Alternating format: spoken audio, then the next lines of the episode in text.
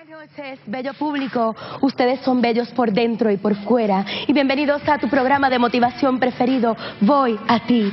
La palabra del día de hoy es poder. Tú puedes, yo puedo, todos podemos. Aquí llegó tu muñequita favorita. Mm.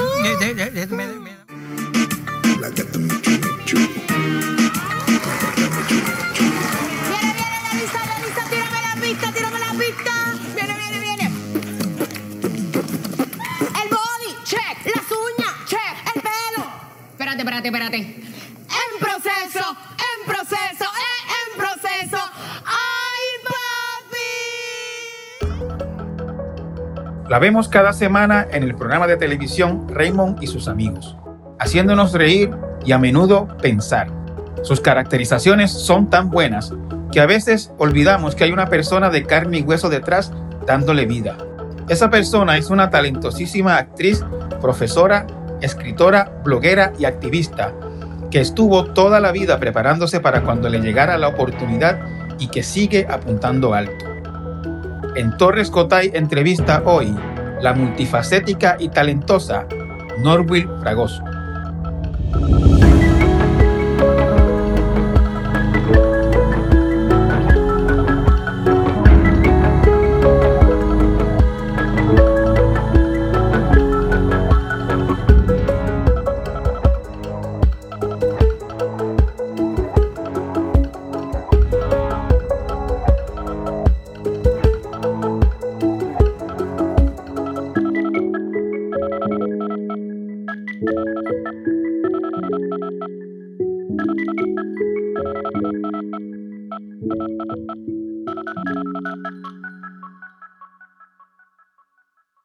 Norwil, encantado de conocerte y de verte personalmente por primera vez. El placer es mío. Tenía muchas ganas de conocerte más allá de lo que te he leído.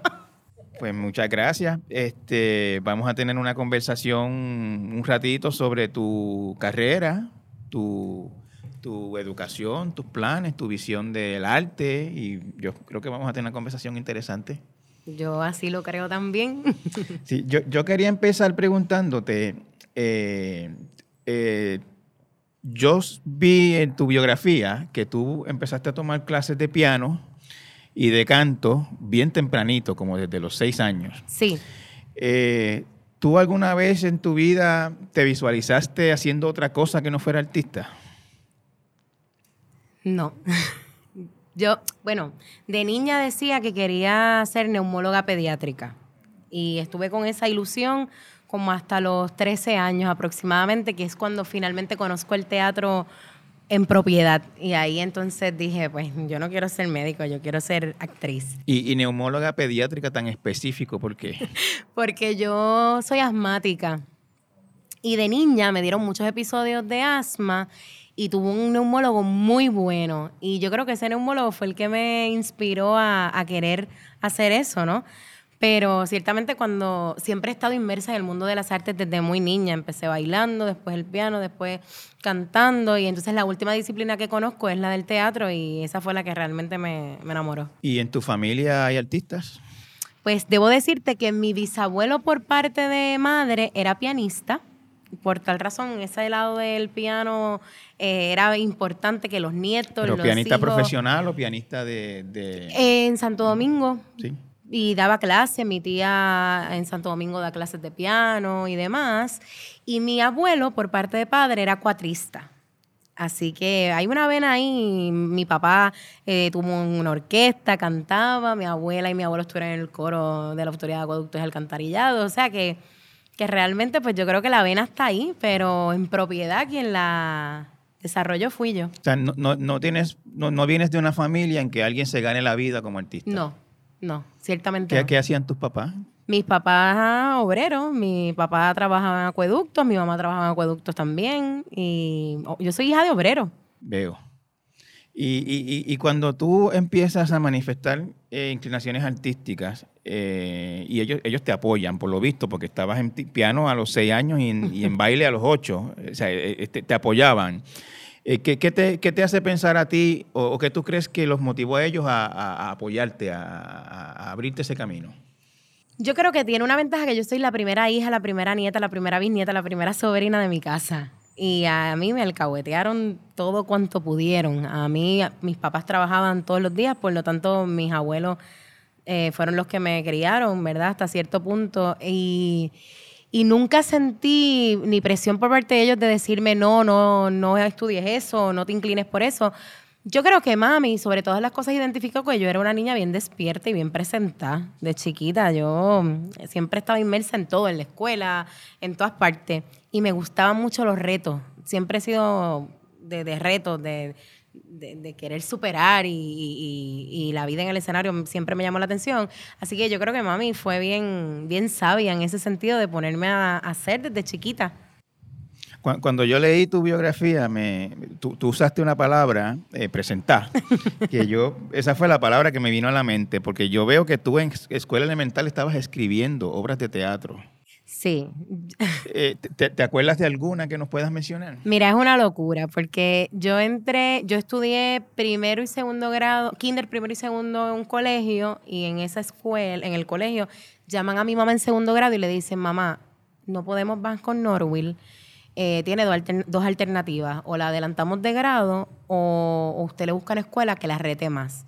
Y mami dijo, ella no va no la vamos a adelantar de grado porque yo no creo en eso. Yo creo que cada niño tiene que vivir su etapa. Mejor yo le busco una escuela que la rete. Y ahí es que me mueven al Colegio San Antonio de Río Piedra.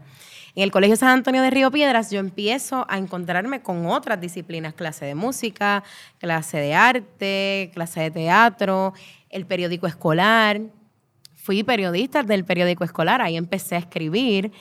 Y entonces empecé a escribir teatro para las veladas navideñas, que eran los shows que se hacían en Navidad. Y yo escribía sobre la Navidad en Puerto Rico, cosas así. A mí nadie me enseñó a escribir, yo lo fui desarrollando. Cuando eh, tú llegaste a la adolescencia, eh, ya empezaste a tomar un poquito más en serio el arte. Eh, hay una obra que tú interpretaste, un monólogo, La Pepa está en la Ashford, que yo no lo conozco, pero me gustaría que me contaras eh, de, ese, de ese monólogo que fue el que te hizo a ti eh, decir, definitivamente yo quiero ser actriz, yo quiero el teatro, eh, esto es lo mío.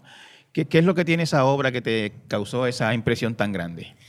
Cuando yo estoy en octavo grado, el profesor Andrés Santiago Rivas, que era el profesor de oratoria en la escuela, me ve y me dice, tú serías muy buena en el equipo de oratoria en español. ¿Sabes lo que es? Yo le dije, sí, yo lo he visto en los compañeros que lo han hecho.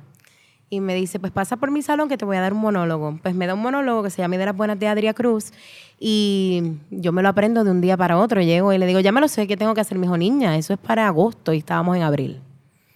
Así que ya empiezo a sentir algo raro porque pues me enamoré de eso. Cuando voy y hago la audición, paso la audición para el equipo y él me dice, te voy a dar un monólogo que se llama La Pepa está en la Ashford, de Juan González Bonilla. Es un monólogo bien pesado, es un monólogo muy fuerte. Consúltale a tus padres para ver si te permiten hacerlo, porque tú tienes 14 años. Buenas noches. Qué bonita pareja. Qué bonito le queda ese traje, señora. Se nota que es carísimo. Estoy segura de que lo compró cash. Ese collar, ese collar es de fantasía. Qué guapos. ¿Ustedes son hermanos o...? ¿Para dónde van esta noche? A Bachelor. Lo sabía. Vayan en confianza que me dicen que el sitio es de lo más nice y que los bouncers le parten la cara al que venga a joder a las locas. Ay, perdón. Parece que todavía me quedan cantitos buenos porque aún paro el tránsito. Ave María Purísima, pero qué calor hace. Uy, yo creo que rompimos el récord, estoy en chumba. Sopla, Pepe, sopla que me arde. Ay, qué bueno. Llegué a mi esquinita, aquí es que a mí me gusta estar, en la avenida Ashford del Condado. Zona caliente, zona sabrosa, zona divina zona de pantalones cortos y bien cortos, zona de cabellos y pechos al aire, zona que está en todas. Y no es una prostituta, pero es una mujer que vive en la calle y va de la risa al llanto. Pues yo llego con el monólogo donde mis padres y le digo a mi madre, aquí está esto, me mandaron para que lo leas, a ver si tú me das permiso. Mi mamá lo lee y me dice, yo no tengo ningún problema con que lo hagas porque eh, no eres tú, es un personaje. Mi mamá no sabe nada de teatro, pero mi mamá tiene una cultura que ha adquirido conmigo y con el desarrollo de los años.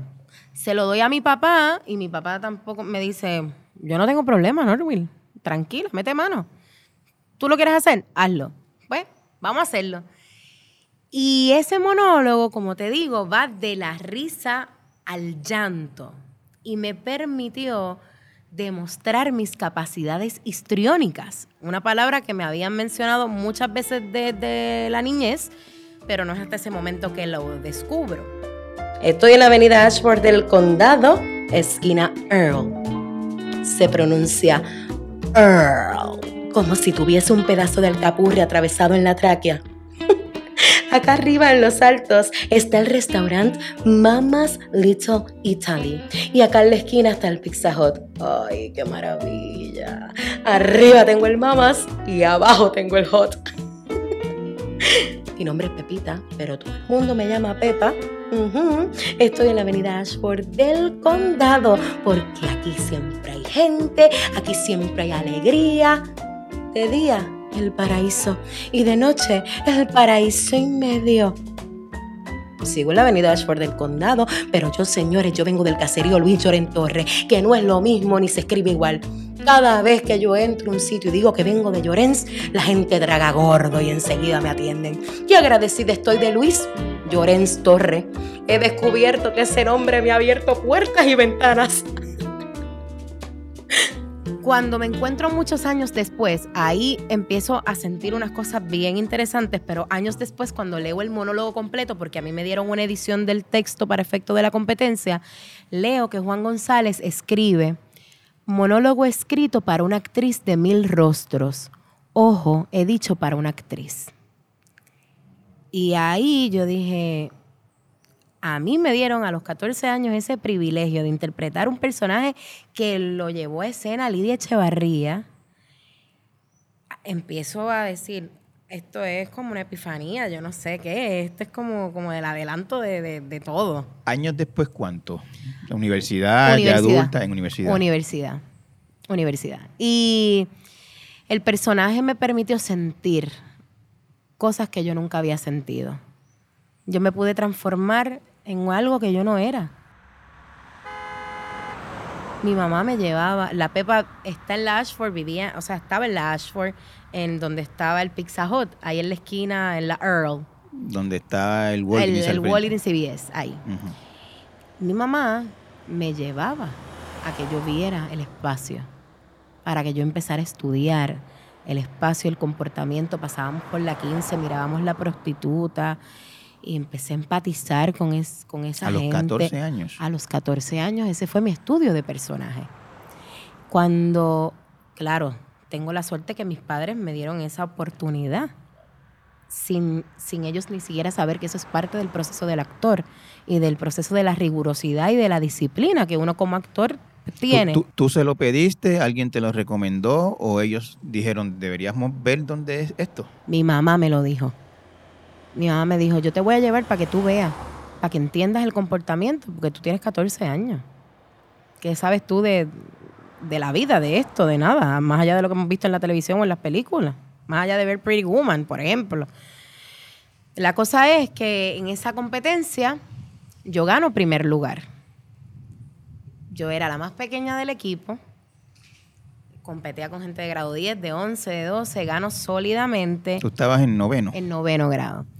Y las papeletas de los jueces lo que decían era, eh, nos vemos en el departamento de drama, tienes una calidad interpretativa impresionante, eres la próxima Noelia Crespo. Que a los 14 años te digan eso solidifica lo que en tu interior tú tienes. Y ahí me enamoré del teatro y, y se convirtió en mi primer gran amor y, y no me he podido despegar de eso. O sea que si tenemos esa agua y no la utilizamos es porque no la necesitamos. ¡Wow!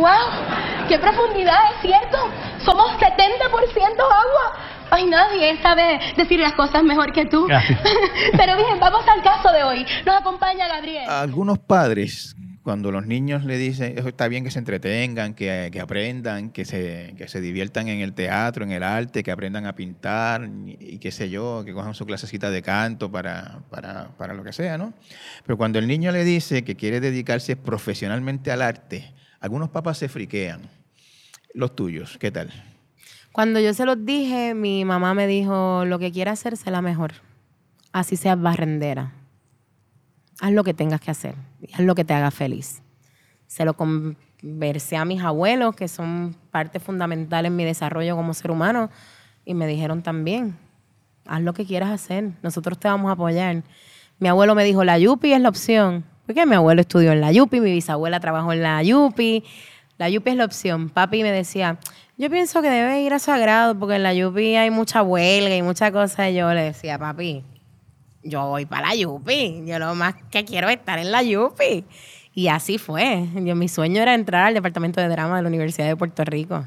Tú, tú misma, ¿no, Will? Eh, ¿Tenías dudas, miedo? Eh, porque, yo- mira, algunos estudiar contabilidad, por ejemplo, que, pues tú sabes que son bien altas las probabilidades de terminar siendo contable. Si estudias contabilidad, igual que si estudias medicina, pues es muy difícil que terminen no siendo médico. Eh, pero si estudiar eh, teatro, drama, pues hay unas posibilidades reales de, tener que dedicarse a otra cosa. ¿Nunca tuviste duda, no sentiste eh, temor del salto al vacío, nada? ¿Estabas súper segura? Siempre he estado bien segura. Siempre, nunca me dio temor. Yo creo que, que soy maestra, o sea, soy maestra también por vocación y ahí solidifica, ¿verdad?, el trabajo que hago como artista con mis estudiantes también, pero, pero ciertamente no. Yo, yo me vi y me lo creí y, vivo de esto y, y soy inmensamente feliz de hacer lo que hago.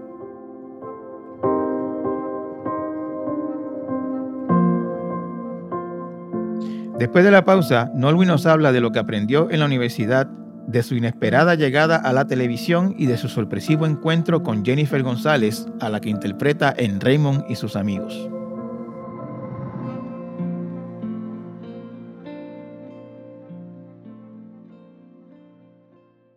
Infórmate con hechos y análisis todo el año. Únete a la comunidad de El Nuevo Día. Visita suscripciones.elnuevodía.com.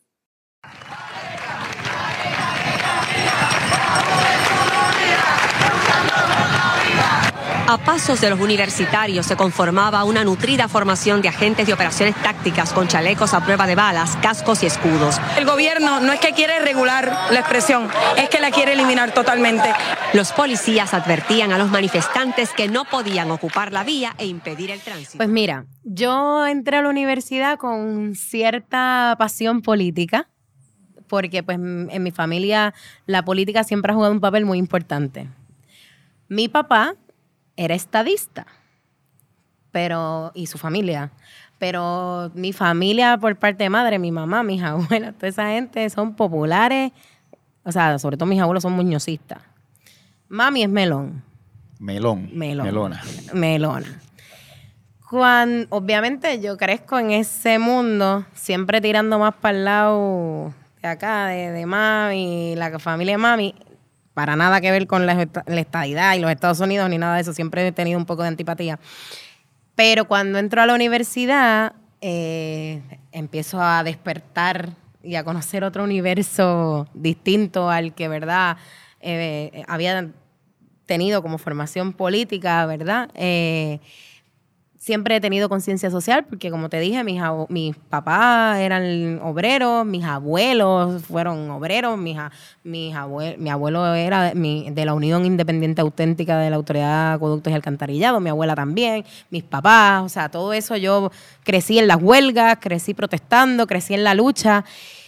Y cuando entro a la Yupi, que empiezo a conocer el universo, ¿verdad? De ahí la universidad, pues empieza a despertar mi despertar político y, y, pues mm, lo que yo de niña más o menos había tenido previsto de, de- de la independencia de mi país, pues mm, se solidifica y pues ahí sí reitero mi compromiso con la patria y, y con la independencia de mi país. Y, O sea, se- te, te volviste independentista, digamos. O ya lo eras un poco y lo. Y, lo, y ahí lo solidifiqué. lo sí, porque desde los 12 años, el compañero de mi tía me, me llevaba claridad para que yo leyera claridad. Sin yo pedírselo, el compañero de mi tía era independentista, me llevaba al licenciado Luis Colón, me llevaba al periódico Claridad y pues me decía, lee, vamos a conversar sobre lo que lea. A- alguien diría que te estaba indoctrinando. ¿Tú lo, tú lo sientes así? Yo creo que sí, que había algo de eso. Yo creo que él también identificó otras cosas que a lo mejor pues la gente que estaba conmigo todos los días no la veía. Pero ciertamente sí, la universidad me despertó eso cuando empiezo a hacer teatro. mi- ¿Militaste en la universidad? Sí. ¿En grupos? Este... Sí, yo estuve en la huelga del Cuca, yo estuve en la huelga del teatro, yo estuve en la huelga del 2010, activa, militante, 100%. Cuando abrieron el teatro de la universidad, participé de la protesta afuera, Aquel famoso 2005, creo que fue eso. más o menos ahí. por ahí, que es que fue como la elite los que invitaron y nosotros estábamos afuera protestando. Cuando empiezo a trabajar con Maritza Pérez Otero, con los jóvenes del 98, pues ahí obviamente hay un despertar político impresionante porque empiezo a tener acceso a la información más allá de la que me brindaba la universidad, a conocer otra gente, a, a participar de otras luchas, de otras marchas, de otras protestas, a leer otra gente, a conocer a Marx, a, a- a leer otras cosas. ¿Tú- tú- ¿Tuviste en ese tiempo eh, un encuentro con, con el dramaturgo brasileño Augusto Boal. Boal, eh, que es el creador o el promotor de lo que se llama el teatro del oprimido? Eh, eh, cu- cuéntanos qué, qué es el teatro del oprimido y qué te, y qué te llamó la atención de, de eso. El teatro del oprimido busca por velar por los derechos de los humanos, ¿verdad?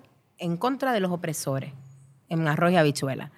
Freire lo hace en la educación con la pedagogía del oprimido, Boal lo hace en el teatro, Boal llega al Senado en Brasil y establece leyes que tienen que ver con las artes, que tienen que ver con el teatro. Boal dice que ciudadano es aquel que vive en sociedad, no tan solo el que vive en sociedad, sino aquel que lo transforma. Y también dice que todos podemos hacer teatro, inclusive los actores, y que se puede hacer teatro inclusive en el teatro. Después de yo haber leído a Boal muchísimo, con Maritza, con Rosa Luisa, con Carola García, con mis maestras, con mis mentoras, tomar portugués en la universidad y tener un conocimiento, ¿verdad?, básico de portugués, de poderme comunicar, de escribirlo, leerlo, eh, vamos a un taller en, en, Brasil con él. O que é, que é o teatro oprimido? Quer dizer, o teatro oprimido é ah, baseado na ideia de que todo mundo é teatro, mesmo que não faça teatro. Uma coisa é fazer teatro e outra coisa é ser teatro. Fazer teatro é aprender, em primeiro lugar, um ofício. Fazer teatro como? Como cenógrafo, tem que aprender cenografia. Como ator, tem que aprender atuação, tem que aprender a usar a voz, tem que aprender a usar o corpo. Você aprende um métier, você aprende um ofício, né? Então aí você vai para o palco, vai escrever a sua peça. Isso é fazer teatro. Mas ser teatro é ser humano. Quer dizer, o que é o ser humano diferente dos, dos outros animais? O ser humano é aquele que carrega em si o ator e o espectador de si mesmo. Quer dizer, no momento que estou falando com você, eu estou agindo. Eu estou agindo, isso é ação. Então eu sou um ator. Mas eu estou me observando muito bem. Eu estou coordenando meu pensamento. Y a mí fue como también decir, Dios mío, después de tanto leerte, por fin te tengo de frente. Y, y- y un tipo con mucha información, y vamos, estos puertorriqueños así jóvenes, a presentarles nuestras piezas de teatro y decir, esos son teatritos, lo que ustedes hacen son teatritos, no tiene nada que ver con el teatro del oprimido, el teatro oprimido tiene que tener raíz en la sociedad, problemas que le afecten. Ustedes yo no veo de qué manera le afecta eso y empezar a buscar y a rompernos la cabeza y decir, espérate, es que usualmente estamos transformando nuestro dolor y tapándolo y no queremos dejarlo a flote. Entonces él da, establece una, una técnicas que permiten que, que los ciudadanos, ¿verdad?, pues puedan transformar su realidad. Él dice que el teatro es un ensayo de la realidad. Y así yo lo creo también. El teatro del oprimido se divide en teatro invisible, teatro imagen, teatro foro, teatro periodístico, arcoíris del deseo, teatro senatorial. Esa que tú estableces es el se genera un problema en la comunidad, usualmente. De hecho, ese fue el taller que tomamos cuando fuimos. Y ese problema común ahora mismo podría ser aquí en Puerto Rico, pues el problema de las vacunas. Eh, eh, lo que apareció ayer en Morovi. Eh, pues ese es el problema. Dicen que no hay vacunas, pero hay vacunas en las calles. Eh, aparecen cajas de vacunas. Aparecen, así tal cual como aparecen los suministros años después, en todas partes. Pues uno presenta el problema, hay un opresor, que en este caso vendría a ser el sistema, ¿no? El- vamos a poner que el secretario de salud, y están los oprimidos, que son la comunidad de personas mayores de 65 años que aún no ha sido vacunada. Pues para eso no existe una aparente solución. Pues Boal dice, hay un comodín, un joker, que es quien dirige la acción, la narración, se detiene, esa obra no tiene final porque no tenemos solución y le dice al público, eh, ¿qué solución usted brinda para resolver este problema? Identifique quién es el oprimido. Pero en lugar de que la persona diga, el problema es ta, ta, ta, ta, ta, ta, no. Boal dice, no. Usted se va a convertir en, el espectador y usted va a entrar a escena y usted va entonces tratar de convencer al opresor de que usted tiene la razón. Y más allá de, de llevarlo a la palabra, lo llevamos a la acción. Por eso es que dice que es un ensayo de la realidad. Eh, ¿has, has practicado eso en Puerto Rico? ¿Lo has puesto Sí. en práctica? ¿Qué, qué tal? Con- cuéntame la experiencia. Pues- ¿En, qué, qué- en qué tiempo? ¿Con qué issue específico? ¿Cómo, cómo, cómo ocurrió en Puerto Rico? En la universidad. En la universidad. En los teatreros ambulantes dirigidos por Rosa Luisa Márquez. Hicimos una un performance que se llamaba Las Juanas y eran estas tres hermanas que estaban en la universidad. Y una de ellas quería ser actriz, otra quería ser médico y la otra abogada. Y obviamente la madre o el padre tenía issues con la que iba a ser artista. Entonces, pues ahí yo hice de la opresora a veces y de la hija en otras. Y era interesante porque el opresor tiene que, no se puede dejar convencer fácilmente, sino los argumentos que me tiene que dar la persona que venga a ser de mi hija tienen que ser súper válidos y súper pertinentes para que para yo poder ceder, porque el objetivo del opresor es, es eso mismo, oprimir y destruir. Y la experiencia interesante porque en la universidad pues tú te encuentras con mucha gente que como bien mencionamos ahorita, que a lo mejor los padres no le apoyan, a los que quieren ser artistas, los que quieren ser músicos, los que quieren ser bailarines. Y pues escuchar los testimonios de ellos es horrible y tristísimo.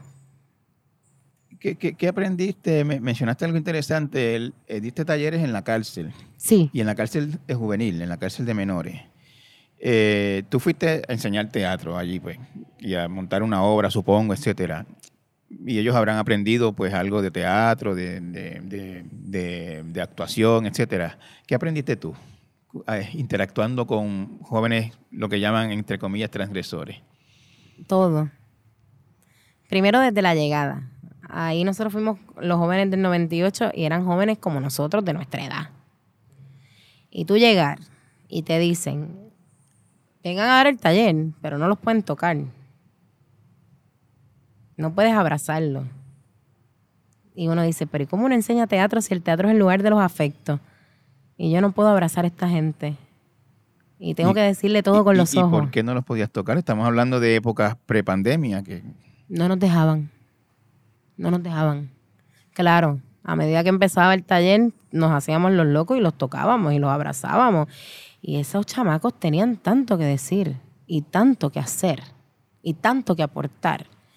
Y años después me pasó hace, sí, el año pasado, antes de la pandemia. Visité la cárcel a darles un taller a unos, a unos ya adultos, ¿no? adultos. sí. eh, que estaban participando de una competencia de talentos y tenían unos monólogos y yo fui a, a darle coaching. Y esos hombres tenían más verdad que cualquier actor profesional. verdad, ¿a qué tú le llamas verdad en el teatro? A, ese, a esa honestidad que no raya en, en la falsedad que usualmente vemos. El teatro tiene como una cosa que la gente piensa que hacer teatro es hablar así, cuando no es cierto. El teatro es verdad. O sea, es mentira. William Layton dice que es una mentira hermosa, pero mentira. Pero esa mentira se, se convierte en mi verdad por el tiempo que dure el monólogo, el tiempo que dure la obra de teatro. Si yo no me lo creo, el espectador no se lo va a creer. Así que, porque el cuento no es el cuento, sino cómo se cuenta el cuento. Y, y esta gente tenía verdad al hablar, tenía honestidad, tenía demasiado que decir. Eran textos escritos por ellos y textos poéticos. Que tú dices, pero ¿y cómo? Y ellos me dicen, pues si tenemos todas las horas del mundo para pensar e imaginar qué hay afuera. Claro, y el teatro es ese espacio de, la imaginación también. Esto es un podcast y no se te ve, pero yo te veo y se lo cuento a la audiencia que, que te, vi la mirada humedecerte, se te humedecieron un poco los ojos hablando de esto. Es una experiencia que evidentemente te marcó bastante. Sí, yo, mira, Benjamín, yo me vivo todo lo que hago. Y ese tipo de experiencia me, me conecta conmigo, sobre todo. Yo creo que en el ajoro de la vida y en el quehacer diario se nos olvida conectar con lo simple. Y a veces se nos olvida apreciar nuestra libertad y, y ver gente que, que no vive en libertad y que la añora, claro que es producto de sus actos, ¿no?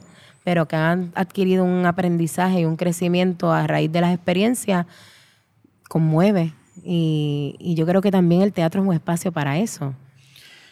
El, el arte tiene diferentes funciones, obviamente.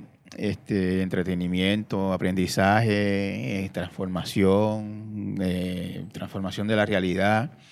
¿Qué, qué- qué- qué es para ti? O sea, ¿qué, es lo más importante para ti del arte? ¿Qué es, si, la- si tú tuvieses que hacer como una pirámide de características importantes, ¿cuál, qué estaría en el tope de tu, de, tu, de tu pirámide del arte? El arte transforma, el arte sana, el arte es el corazón de una nación. Si todos los seres humanos se dieran la oportunidad de mirar el mundo a través de los ojos del artista, del arte, tendríamos una sociedad más noble, más solidaria, mm, más humana. Yo le digo eso a mis estudiantes, yo le digo, yo no pretendo que ustedes sean actores y actrices, yo pretendo que ustedes sean seres humanos, más humanos. Eso, que, que- que se dejen conmover.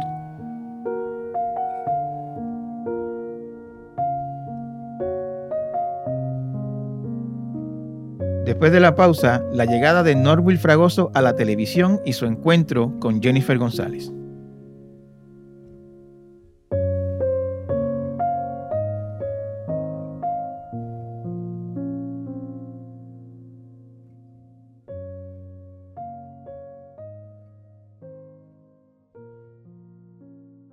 Infórmate con hechos y análisis todo el año. Únete a la comunidad de El Nuevo Día. Visita suscripciones.elnuevodía.com.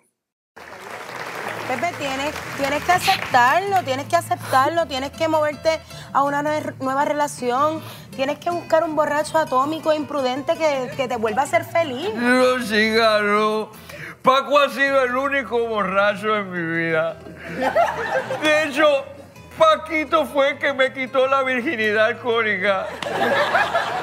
Cuando en 1982 me ofreció una pin champé y después me enseñó a beber cerveza y después pisarla con un shot de arroz de ron con anís que vulgarmente en la calle la gente lo conoce como chicha. Yo sé cómo se llama. ¿Está bien? Pero Paquito no le decían así, porque Paquito era un, burra- un borracho puerco, asqueroso, pero fino. Él le decía fornicadito.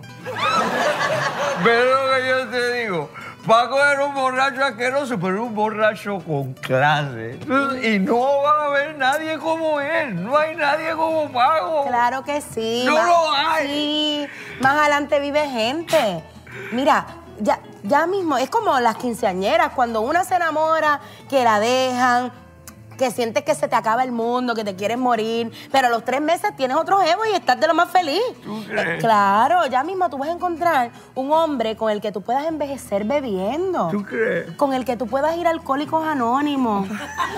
con, con el que tú puedas pasar los días que te dé cirrosis en el hígado y te acompañe cuando te hagan el trasplante. Llegaste a la televisión eh, ya hace unos cuantos años, a la televisión comercial. Eh, la televisión comercial en Puerto Rico tiene, no tiene muy buena reputación, especialmente eh, en lo que se refiere a la cuestión creativa. ¿Cómo, te ha ido? ¿Cómo te, ¿Cómo te fue en ese mundo después de venir de, de- teatro rodante, de los jóvenes del 98, de toda esa cosa, y entrar a un mundo como la televisión que, que tiene unos códigos tan estrictos? Y, eh, ¿cómo, cómo te fue ¿Cómo te va en ese mundo? Pues me va bien, pero no te niego que al principio me costó un poquito de trabajo, desde el saque, desde que me llamaron, mostré un poco de resistencia. Te llamaron de, de, de Raymond y sus amigos sí, me que llamaron. estado todo este sí, tiempo. sí, sí, me llamaron. ¿Cómo se dio eso? ¿Cómo, cómo se da esa? cómo- ¿Quién te recomendó? ¿Te vio alguien en algún Sí. sitio? ¿Cómo fue? Pues la productora de ese entonces, Tita Guiliani, me llama eh, porque, y Denise Salamán, actriz también, amiga, la habían llamado a ella y ella no podía hacer el proyecto porque le confligía, iba a estar de viaje. Entonces, y Denise me recomienda a mí. Y Denise me llama y me dice, mira Norwood, te recomendé para el programa nuevo, Ritmo de Rieta. Y yo le digo, ay Denise, gracias, de verdad te lo agradezco en el alma, pero realmente no me interesa hacer televisión, estoy muy bien haciendo teatro, estoy dando clases, estoy súper bien. Pues ya te di, ya yo pasé tu contacto, te van a llamar. Y yo, pues está bien. Era verano, yo estaba en pleno campamento, Teatro en Movimiento por Viejo San Juan, literal, en la Plaza de Armas, con una tichel del campamento, cortada medio hombro, sin maquillar, una dona, bueno, hippie y fragoso, con Maritza Pérez al lado. Y me llaman, me llama la productora y me dice, mira Norwil, que Denise me dio tu teléfono para ver si te podemos entrevistar. Este, nada, para que vengas mañana a las 10 de la mañana. Le dije, "Ay, yo no puedo porque estoy en campamento. Te lo agradezco, pero no, está bien, gracias. Pues mañana a las 4 te veo, nos vemos. Bye, y me colgó. Aquí en Telemundo. Y yo, No, no te aceptó el no. no me aceptó el no. Y yo digo, pero es que a esa hora yo doy clase en mi mente, un poquito de resistencia. Y le digo, Maritza, me llamaron para esto. Y Maritza, muy sabia, como siempre, me dice, pues vete, hazlo. Mari, ve- vete a la... No pierdes nada en, en ir a entrevistarte. Además, tenemos que insertarnos en esos mundos también para llegar a otra gente. Hazlo. Pues cuando las maestras hablan, ¿qué uno hace? Obedece. Yo le dije, Mari, ¿pero quién va a dar mi clase? Pues yo la doy. Y yo, pues está bien, pues tú la das. Ni que yo preguntándole a la maestra, que, que es mi maestra, ¿cómo no la va a dar? Pues cuento largo corto, voy al otro día a la reunión, mi mamá un poquito me dice, ay Norwin, la televisión, la televisión es bien cruel, que no te vayan a bullear, que no te vayan a hacer daño. Un muy buen amigo también me dijo lo mismo que mi madre. Y voy a la reunión y tan pronto llego a la reunión en Telemundo, la productora me dice, ¿tú has trabajado con Dani Lugo? que es el coreógrafo de Fonsi, Olga Tañón, amigo. Yo le dije, yo era la maestra de teatro de la academia de Dani. Es que nosotros estuvimos animando un show y hemos tratado de estar dando contigo, pero no sabíamos quién tú eras. Me entrevista, yo le digo, yo soy maestra, yo viajo una vez al año con mis estudiantes, yo no voy a hacer nada que atente contra mis principios, nada que se mofe de la gente diferente. Y cuando me refiero a la gente diferente, a mí no me interesa que se mofen de los homosexuales, no me interesa que se mofen de los negros, no sé, no me interesa que se mofen de las mujeres ni de las mujeres gordas, no me interesa eso. Si el programa va de eso, no me interesa. Así lo planteaste en la primera entrevista. Sí. Sí. ¿Y la reacción cuál fue? Ella me dijo, no te preocupes que no va de eso. Yo me imagino la sorpresa, porque para mucha gente que lo llamen de la televisión es el sueño de la vida. Y tú vas allí y tú pones tus reglas. Tú fuiste y pusiste tus reglas. Pero es que tenía que hacerlo. Porque yo no puedo caducar ante lo que yo creo. Y fui. Y cuando salí del, del- del lobby, del canal, O sea, no- no- fue una entrevista, no fue una audición. no fue una entrevista, y fue una conversación de tú a tú. Y cuando salí, yo llamé a mi mamá y le dije, a mí me van a coger en este programa. Me van a coger. ¿Has tenido choques? ¿Has tenido momentos en que hayas tenido que decir, esa línea yo no la cruzo? Eh, ¿Has tenido que, que volver a trazar la raya? ¿O cómo te ha ido? Me ha ido bien. Eh, yo creo que me, me han respetado y, y- y el- y la dinámica de trabajo es muy respetuosa y el ambiente laboral es un ambiente laboral saludable, ah, ¿verdad? Y me he sentido muy cómoda. Yo soy muy opinionada, digo mi opinión con mucho respeto, a veces digo, no me gustaría decir esto por esto, te propongo que lo podamos decir de esta otra manera. Con este cinturón también que me tiene mal. No puedo, me, me estás pinchando, me estás pinchando, Diego, por favor. Pedro, cálmate, cálmate. Espérate. Está bien, está bien. Ay, Dios mío, espera. Yo lo dije, yo lo dije, que consiguieran una guagua más grande. Pedro, ganaste, ya vas a dejar de ser Pedro el Wiki y Pedro el Breve, ahora vas a ser Pedro el Gobernador. Miren, Jacob, pero esto todavía no se ha acabado, todavía no han contado los votos adelantados y mira, yo no puedo pasar otro pasme nacional. Tranquilo, si Edwin Mundo está allí contando los votos y tú sabes que Edwin va a ser hasta lo imposible por defender esos votos, él va a hacer todo lo que esté a su alcance. Cuando me tocó comenzar a parodiar a Jennifer González, siempre fui, siempre he sido muy cuidadosa en no mofarse, de no mofarme de su peso, ni, ni porque es mujer, nada de eso, porque a mí no me gusta que me lo hagan porque yo soy una mujer gorda. Entonces, ¿cómo me voy a reír yo de eso? No. De, siempre desde la empatía y el respeto y la solidaridad femenina. Aunque no creo en lo que ella profesa. Va- va- vamos a hablar un, poquito de eso, ¿no? no de lo que ella profesa o no profesa, pero co- co- o sea, ¿cómo se parodia a una persona? ¿Cómo, cómo, cómo se hace eso sin cómo, cómo se hace eso sin cruzar la línea de la burla? ¿Cómo, Con- cómo- cómo es eso? con Cuenta, cuen- cuenta ese proceso. Con respeto. No te niego que es lo que más miedo me da hacer, porque no tengo tampoco tantísima libertad, porque tengo que un poco repetir lo que hace una persona. Entonces, pues, mi proceso es estudiar. Yo estudio hasta la saciedad la persona. Un poquito la, la estoqueo en, en buen spanglish. Eh, gesto, voz, Yo no gané. Yo di una pela. Yo barrí. Como dicen los americanos, I kick Indias. Que en español significa estoy paseando, pateando trasero. mira, mira cómo me muevo. Ay. estoy todo el tiempo tratando de escuchar la voz para que me entre por el oído y se me vaya al subconsciente. Y trato de exagerar un chin algún manerismo que me sea característico. En el caso de ella, a mí me llama la atención su cuello. Ella casi no tiene cuello. No es que yo tenga el cuello de, de- garza, pero pues entonces pues ahí me voy un poquito a lo físico y trato de jugar entre lo físico y lo, la voz y demás. Hay gente que tiene más para sacar que, con, que otras personas. Por ejemplo, ahora me está tocando hacer a Elba Ponte, la secretaria de, Educación. Pues ella, es, después de la ponencia que dio en el Senado, fue muy que- o sea parodiable. el, el programa de, de la que tú hagas del Vaponte no va a durar una hora, sino hora y media. Posiblemente. Sí.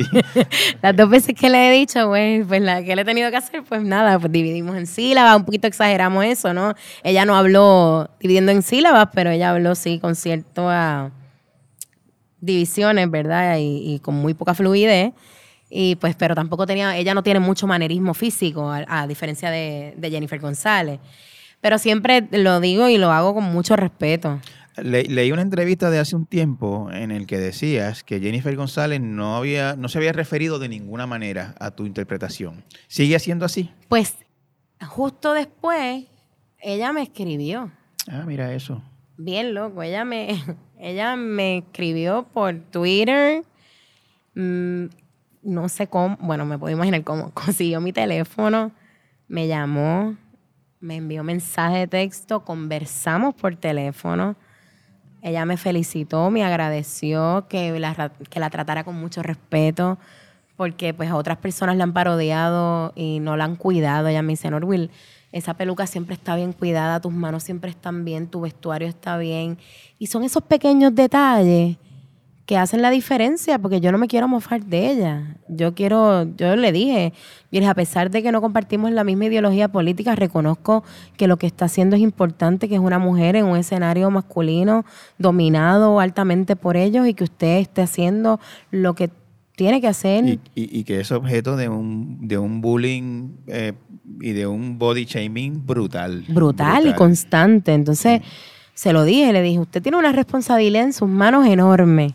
Y la política de nuestro país está lacerada desde mucho tiempo atrás, pero yo creo que el verano del 19 abrió una caja de Pandora que va a ser bien difícil cerrarla, así que aproveche bien su espacio.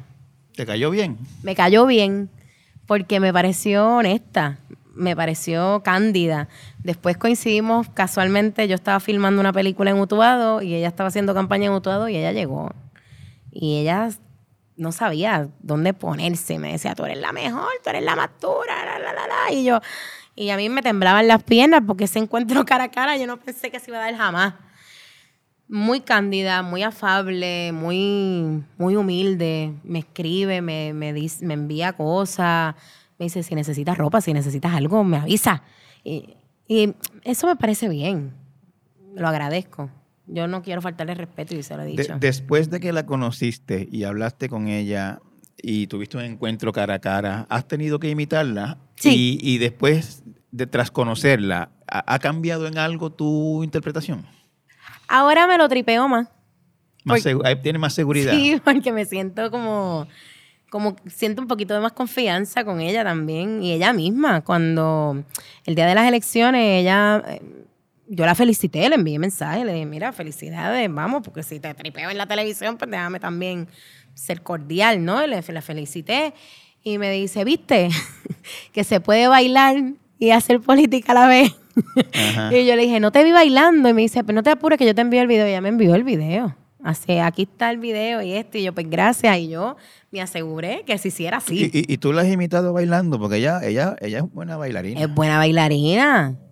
Ella es una buena bailarina. La imito bailando, sí. Ella va hasta abajo. Yo voy más hasta abajo que ella, pero sí. Este, Norwil, la, participación tuya en la televisión te dio algo que seguramente, o sea, estoy seguro que no tenías antes, que es fama, reconocimiento público. Eh, ¿cómo, ha sido eso? ¿Qué sé yo, estar en una tienda y que te reconozcan? ¿Cómo, cómo, es- cómo manejas eso? Pues lo, mane- lo manejo desde la humildad y la gratitud. Yo estoy segura que, que todo esto es pasajero. El día que el programa acabe, pues otras cosas vendrán y la gente, ¿verdad?, olvida fácilmente. Eh, ahora tenemos otra ventaja que posiblemente los compañeros de la industria no tenían antes, eh, que son las redes sociales, que nos da esa cercanía, ese tú a tú con la gente, eh, ¿verdad? Eh, ciertamente con gratitud y humildad. No te niego que que yo voy por ahí mirando para adelante, no estoy tampoco pendiente de eso. Si me paran, yo abrazo, saludo, miro, agradezco, converso. Quien, quien anda conmigo se, se da mucho más cuenta que yo, porque yo decido que eso no es... Mi prioridad no es esa, mi prioridad es ser quien soy. Y, y vamos a verlo de esta manera. Si antes tú, que ten- o sea, yo tenías que ir a la farmacia y a lo mejor te ponías un, te hacías un rabo y salías, y ahora pues no, no, no, no, no determina eso en alguna manera cómo tú sales a la calle pensando que te pueden reconocer. O sales igual con el rabo como antes. Salgo igual con el rabo como antes. y cara lavada, feliz Ajá. de la vida. El que me ve en el supermercado o en la farmacia de casa cuando voy para la estética, voy cara lavada, fragoso, con el moño aquí, feliz de la vida. Igual me tomo la foto así, no tengo issues de decir, ay, no, me tomo la foto. Vamos para adelante, dale, tómate la foto, gracias, esto. Nena, tú no te pareces. Pues qué bueno, porque yo no me quiero parecer a mí, yo quiero ser diferente en cada personaje. No tengo rollo, no tengo rollo, yo soy lo que soy. Y me gusta ser así. E- En algún momento también fuiste objeto o has sido objeto de bullying cibernético. Sí. Este, por la, por la, por el peso, qué sé yo, por lo, por lo que sea. Este, eh, ¿cómo fue eso? Cuéntame esa experiencia. ¿Te, te, te- te llegó, te llegó a sentir? Te- o sea, te, te tocaron. A mí no, a mi familia sí. Y cuando le duele a mi mamá, sobre todas las cosas, pues ahí yo tengo que poner un alto. Y yo le he dicho a mi mamá, no leas nada. Al principio del programa era más. El ojo del espectador se acostumbra Claro. y ya reconoce otras cosas en mí. Claro, yo también tengo una campaña en mis redes sociales de amor propio y de empoderamiento femenino, por más clichoso que suene, todos los días de mi vida. Yo creo que uno es lo que es. Y es como le he dicho a todo el mundo, yo he hecho todas las dietas posibles, yo he hecho todo, yo soy así desde niña. Y rebajo, y engordo, y la cosa y aquello. Y digo, hay propósito siempre, siempre.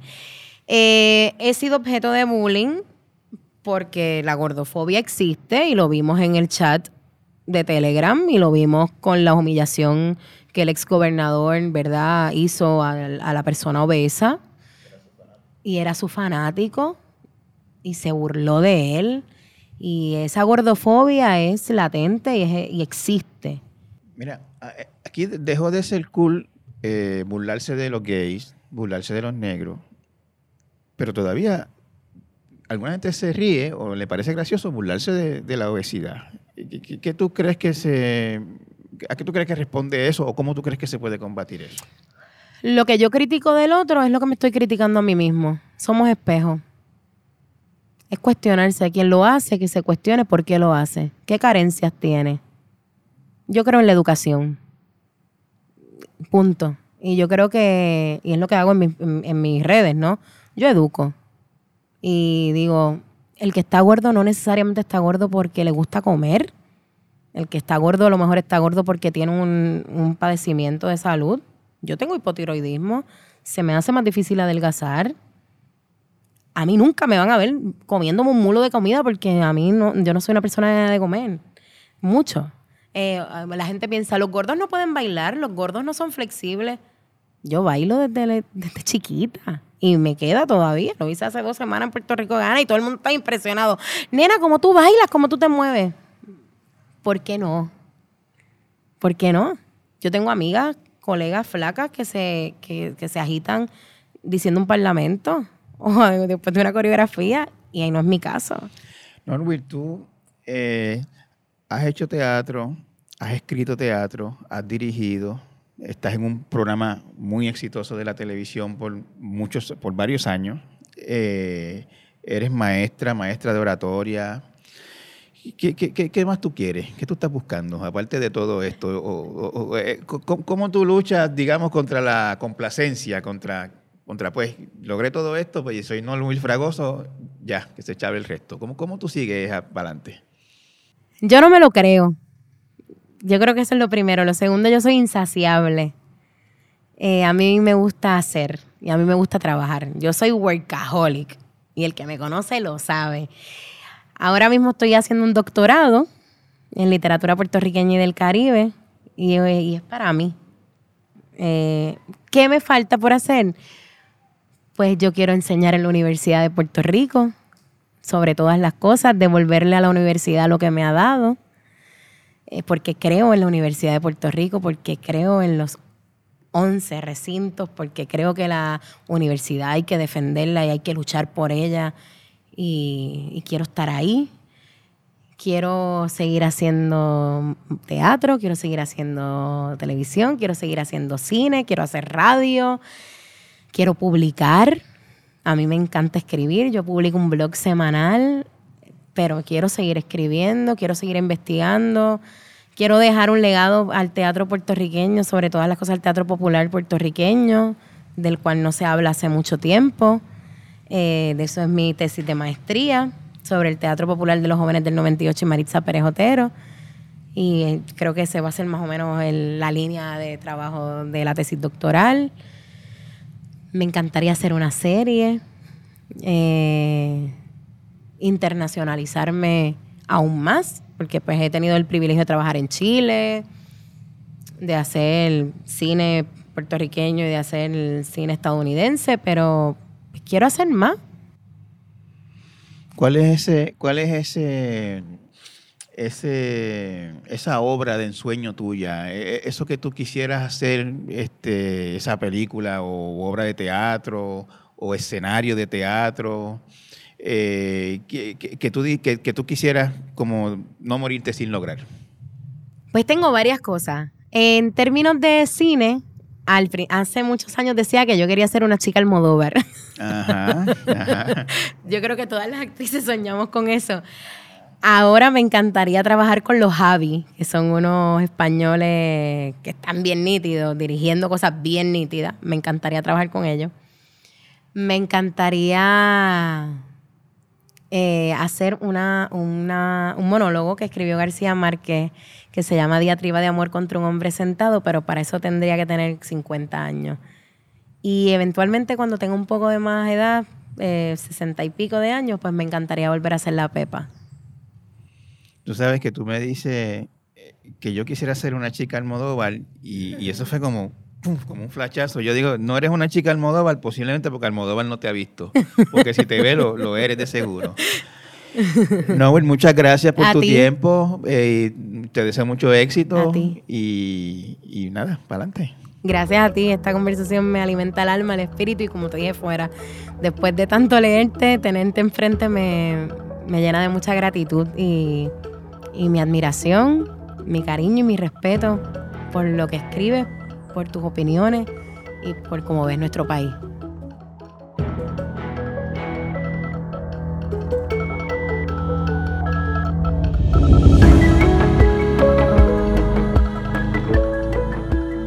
Torres Gotay Entrevista es una producción de Jeffar Media. Puedes conseguirlo en elnuevodía.com y en tu plataforma favorita de podcast. Si nos dejas un review en Apple Podcast, más gente puede encontrarnos. El técnico de sonido fue Alexis Cedeño. El diseño de sonido estuvo a cargo de Víctor Emanuel Ramos. Pre y postproducción por María Soledad Dávila. Productora Omaira González Méndez. Productora ejecutiva Celimar Colón.